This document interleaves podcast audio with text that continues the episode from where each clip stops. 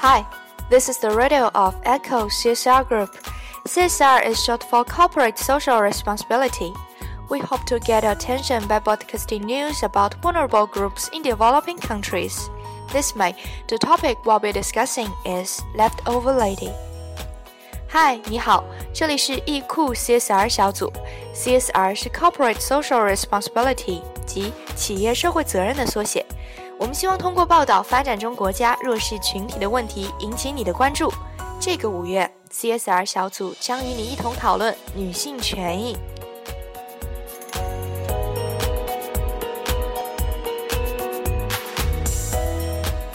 I believe you're familiar with headlines like eight simple moves to escape the leftover women trap. Beside these headlines, which scream like sensational tabloids, let's see more opinions given by the society nowadays. 八个窍门让你速离剩女深渊。相信生活在这个时代的你，一定对这样的标题不陌生。除了这样耸人听闻的文章之外，让我们一起来看看这个社会针对单身女性还发表了怎样的观点。Someone says, pretty girls don't need a lot of education to marry into a rich and powerful family, but girls with an average or ugly appearance will find it difficult. This kind of girls hope to further their education in order to increase their competitiveness. The tragedy is, they don't realize that as women age, they're worth less and less, so by the time they get an MA or PhD, they're already old, like yellow purse. 有人这样说道：“漂亮的女孩并不需要很多的教育嫁入豪门，但外表平平或难看的女生会觉得很难。这样的女孩希望通过提升自身的知识水平来提升她们的竞争力。可悲的是，她们没有意识到，随着妇女年龄的增长，她们的价值与之递减。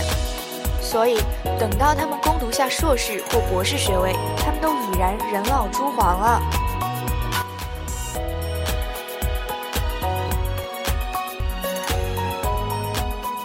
They also say the main reason many girls become leftover women is that their standards for a partner are too high. As girls are not too picky, finding a partner should be as easy as blowing away a speck of dust.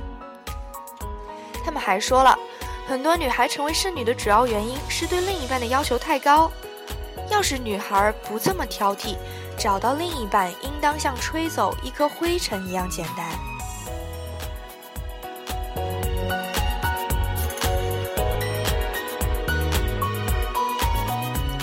And what should a woman do if her husband has an affair？而一旦女性发生婚姻不幸，如果丈夫有了外遇，她该怎么办？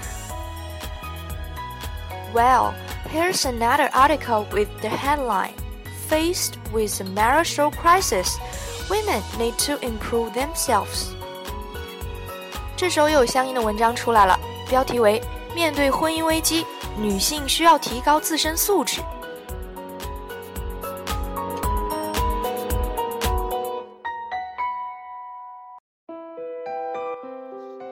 Well, we really want to ask that are there some better ways to upgrade population quality than to frighten high quality women into marrying and having a tried for the good of nation? 好吧，说到这里，我们真的想要问一问，有什么更好的方式来升级人口结构，而不是通过吓唬高质量的女性嫁人生子来为国家利益提升人口素质呢 ？Come to our WeChat, see more details about this problem, and talk with us. 关注易库微信公众号，我们一起来聊一聊这个问题。You can search Echo International or the keywords Echo on WeChat to get more details.